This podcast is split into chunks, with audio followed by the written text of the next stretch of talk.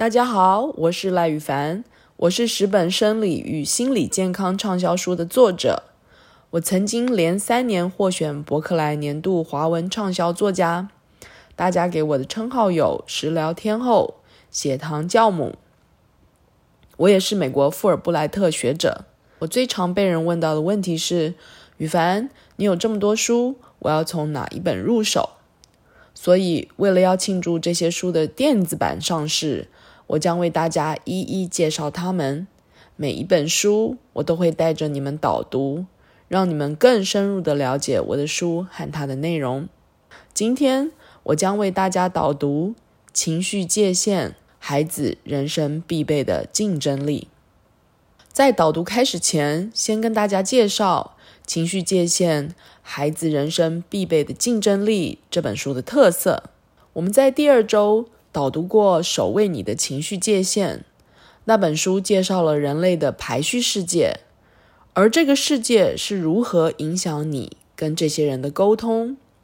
而《情绪界限：孩子人生必备的竞争力》这本书紧接在《守卫你的情绪界限》后出版，它的特色是以界限与沟通为工具，说明孩子成长时是如何习得对上。和对下的沟通模式，在这本书里，他会教你如何有效的对上管理、平行管理及对下管理。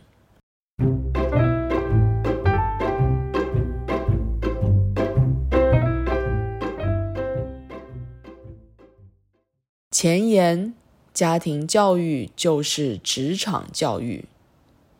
我除了做一般的学校咨商室工作外，由于对情绪领悟特别深，所以被不同学校招聘为情绪咨商师。在我的情绪咨商室中，我发现多数孩子的学习状况不理想，并不是因为能力不足，而是因为情绪出了问题。会干扰孩子情绪的，并不是只有父母离异和被霸凌这种大事，诸如老师偏心、同学拿了橡皮擦不还。男女朋友不回电话，总是被兄弟姐妹取笑，觉得爸妈管太多，同组同学都不做事，老师很凶，被朋友占便宜等事，都能严重影响孩子的情绪。当孩子不会管理这些情绪时，情绪就会变质变坏，开始影响孩子的生活与学习。由于在学校里咨商时，我常需要与家长深谈。我发现家长都只知道要担心孩子的成绩，觉得孩子面对的其他问题都不值得费心教育。可是孩子的成绩偏偏都是这些家长觉得不值得费心教育的小事搞砸的。除了在学校做心理咨商师外，我在私人门诊也有客户。而他们都是成人，这些成人所面临的问题，并不是他们没有能力胜任自己的工作，他们都是因为情绪问题而开始干扰到工作效能。我发现成人的情绪问题，其实跟学校里孩子的差不多，像老板偏心，同事借了钱不还，伴侣总是已读不回，老是被兄弟姐妹贬低。觉得爸妈还是把自己当小孩管教，同事明明不做事却被称赞，老板总是讲话很难听等，跟孩子一样，成人不会管理这些情绪，所以情绪就变质变坏，开始影响生活和工作。由于同时面对家庭、学校、职场，我开始发现，我们穷尽一生取得专业知识。却没有人教我们要如何处理老师偏心、同学拿了橡皮不还、男女朋友不回电话、总是被兄弟姐妹取笑、觉得爸妈管的太多、同组同学都不做事、老师很凶、被朋友占便宜这些小事。我们的生活和事业很少被工作能力拖垮，却常常被这些像老板偏心。同事借了钱不还，伴侣总是已读不回，老师被兄弟姐妹贬低，觉得爸妈还是把自己当小孩子管教，同事明明不做事却被称赞，老板总是讲话很难听的小事瘫痪。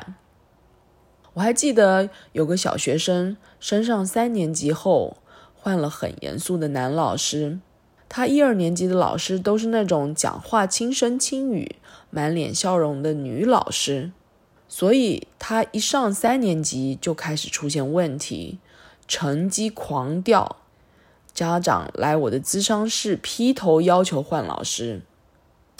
这个老师太严肃了，脸太臭了，不适合我的孩子。孩子的妈妈是小儿科医生，她说：“我们的孩子都是在爱的环境下长大的。我和先生工作再累，回家也是笑脸迎人。这个老师必须换掉。”我回他们：“如果你们能保证将来孩子不喜欢老板，你也能帮孩子换老板。我现在就帮孩子换老师。”要不然，请容许我教孩子如何管理他与老师之间的关系，这样将来他才能够管理他与老板之间的关系。是的，孩子跟父母、老师的相处技能，就是他们将来跟老板相处的依据。一个人跟爸妈相处的模式，会平行转移成为与老师和老板相处的模式。这就变成了这个人与上位相处的习惯，他将来能不能有效管理老板，就看他在家养成了什么习惯。而一个人跟兄姐相处的模式，通常会平行转移成为同学和同事相处的模式，这就变成了这个人与平位相处的习惯。他能不能有效管理同事，就看他在家养成什么习惯。最后，在家里与弟妹相处的模式会平行转移到与学弟妹、与下属相处的模式，这就是这个人与下位相处的习惯。他将来能不能有效管理下属，就看他在家养成了什么习惯。那个学生觉得在家时爸妈都是笑脸迎人，所以在学校时老师也该笑脸迎人。当他碰到了一个严肃的老师时，他就无法运作。如果这时做家长的不教育孩子于学校克服这件事，将来要是他又遇上一个臭脸老板怎么办呢？现在这个孩子在校成绩再好，在工作上表现再高，也无法解决他害怕与臭脸老师和老板相处的困难。就算薪水或职位再高，他依旧会不快乐。我有一个同学，从小被父亲霸凌，到了学校，只要遇上强势一点的男老师，他那科一定当掉。最后进了职场，他只要遇上强势一点的男老板，就必须辞职。最后空有一身才华，却无法发挥。我还有一个客户，从小就嫌妹妹太小太笨。家长没有指正教育，他上学后成绩一直很好。求学过程最让他觉得失败的事，是有一次学校要他带学弟妹布置公告栏，最后公告栏没做好，学弟妹还集体写信给教官告他这个学长烂职。最后他在公司里与下属相处，永远都显出对下属的嫌弃，部门业绩一直带不起来。有些家长以为骂小孩就是管教，只骂却不教不管，所以孩子变得很耐骂。到了公司，老板怎么骂都可以当耳边风。最后老板受不了了，请他走人。就因为有这样的平行转移，所以家庭教育就是职场教育。就因为有这样的平行转移。所以，学校不应只是学习知识的地方，它其实该是职场演习地。做爸妈的，如果能成功的教孩子有效的管理与父母、兄弟姐妹之间的关系，再让孩子带着这些技能进入学校演习，在一旁指导修正，这样的家庭教育便能造就出成功的职场教育。如此一来，孩子长大进入学校和职场，也才可能有追求快乐的技能。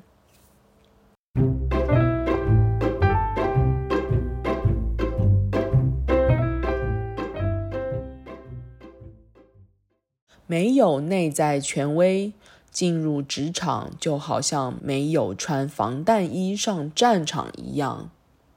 公式“你的孩子不是你的孩子”一句，吓醒了很多华人父母。大家都知道，人与人之间相处要有人际界限，才可能有健康的关系。但是，往往我们因为投资太深，觉得孩子的事就是我们的事，因而介入。插手过多。当我们把孩子当成自己的，当我们没有与孩子分离界限，当我们帮孩子把事情都做了，把该想的都想了，孩子与生俱来的内在权威就被抹灭了。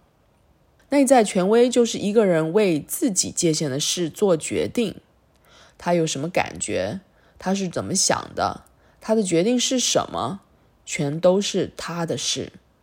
所以由他决定。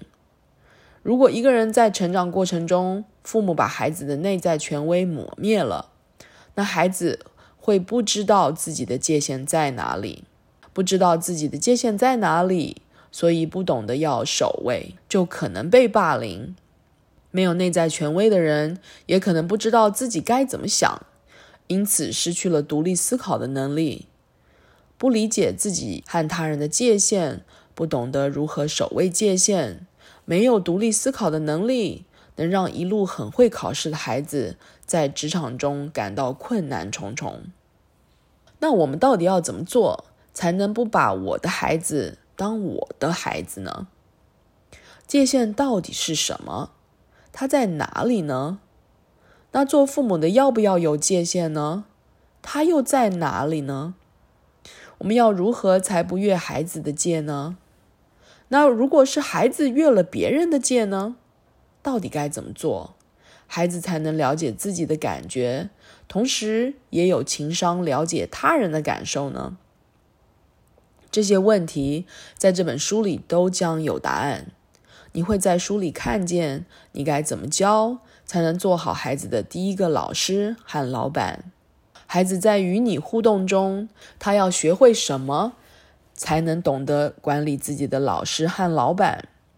在书里，你同时可以看见孩子在与同辈同学相处时，你要如何引导孩子，才能不卑不亢地肯定自己的界限，同时尊重他人的界限，为往后他在职场中与同事相处奠定良好的基础。这是一本讲怎么做的书，目的不是为了要审判父母、吓唬父母。而是为了要把有效新工具交给父母而存在的。我做咨商师多年，发现人要有动力去做根本的改变，需要的不是说教，不是指认错误，而是要有勇气去做改变，要有实用可行的方法，以及不离不弃的陪伴。有方法才可能谈得上享受过程。希望这本书。能在这个巨变的时代里陪伴你们，享受做父母的乐趣，为我们的孩子创建更快乐的未来。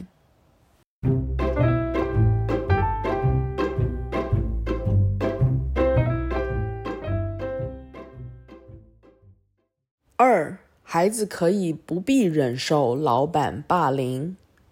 没有内在权威的人，很容易招惹霸凌。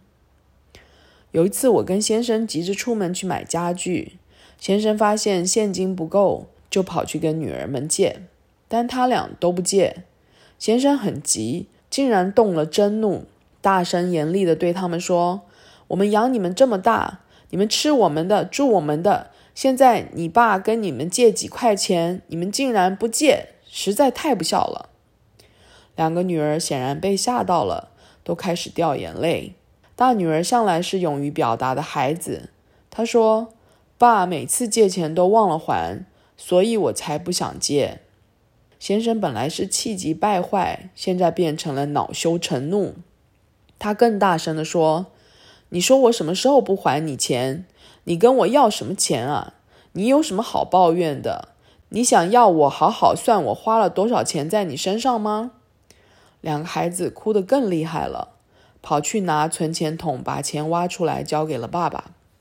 后来我在车上跟先生说：“我觉得我们刚才处理这件事是有疏失的。先生不以为然，他觉得孩子态度有问题。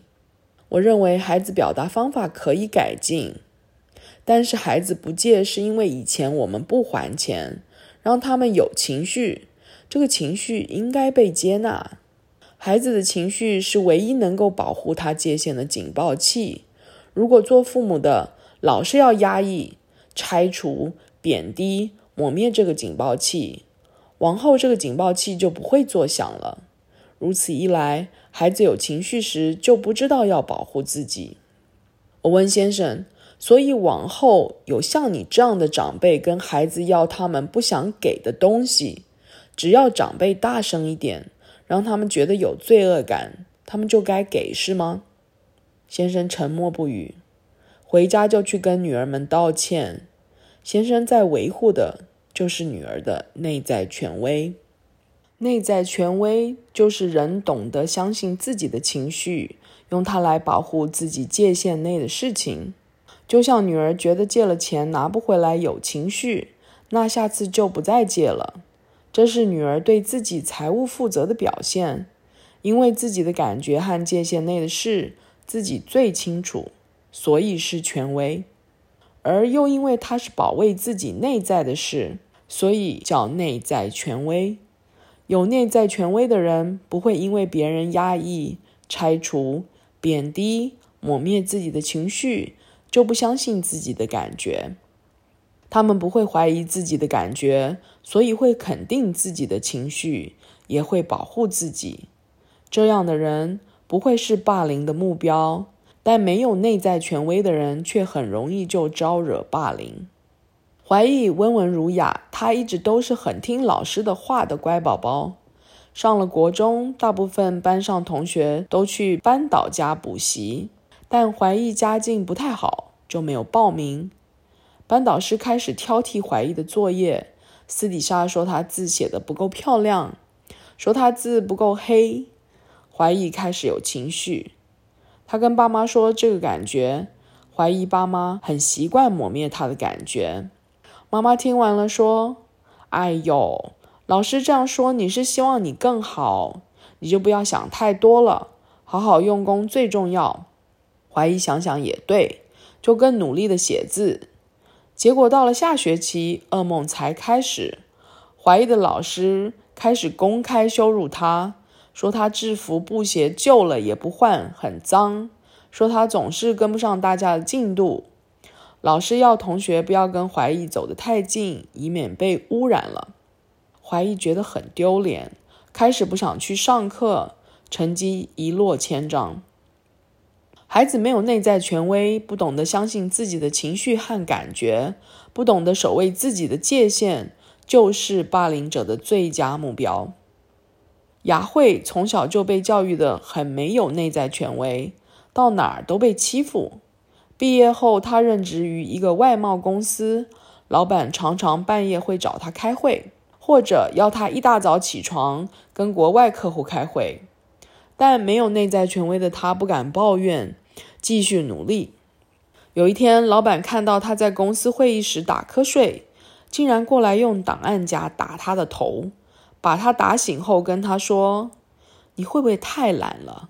大白天还打瞌睡。”其实那天是老板凌晨一点把他叫醒，让他没睡好。老板竟跟他说：“等下开完会，你去我的办公室外罚站。”同事都觉得太过分了，叫雅慧不要理老板，但她不敢。从小就没有忤逆过父母的她，竟真的跑到老板门外去罚站。所以，如果你希望孩子不会在学校被老师霸凌，在公司不被老板霸凌，那你一定要从小就培养他的内在权威，接纳他的情绪，教他相信自己的情绪，教他肯定自己界限内的事。如果你不希望你的孩子被老师和老板霸凌，那你就不该在家里霸凌他。给成人子女的话。如果你在成长的过程中一直遭受父母霸凌，那你有可能有不同的症状：一、明明知道被别人霸凌，却没有勇气阻止对方；或二、你觉得这个人比你小或地位比你低，你就霸凌他。不管你是哪一种，你一定会感到自己的人际关系困难重重。如果你能指认你是被父母霸凌的孩子，那建议你把自己的情绪界限从父母那里收回，开始守护自己的界限。年纪小的时候，你需要父母，没有他们无法生存。现在你已经长大了，不再是那个无助的小孩了。你已经够大够强，能够守卫自己的界限了。不要再让任何人定义你界限里的任何东西，也不要再向任何人寻求肯定与核准，因为你就是你自己的内在权威。你会发现，当你从父母那里把属于自己的要了回来时，你与其他人的关系也会开始渐渐梳理清楚，不再困难重重。你会感到不再被一块巨石压得喘不过气来，而能轻松自在地做那个你想要做的自己。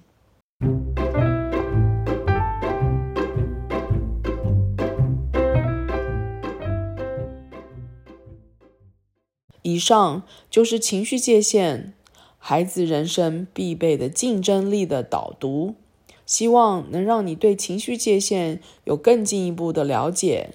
也希望这本书能帮助到你。接下来我们还会继续导读其他书，记得订阅才不会错过哦。如果你喜欢这些节目，也欢迎给我五星好评。我们下周见喽，拜拜。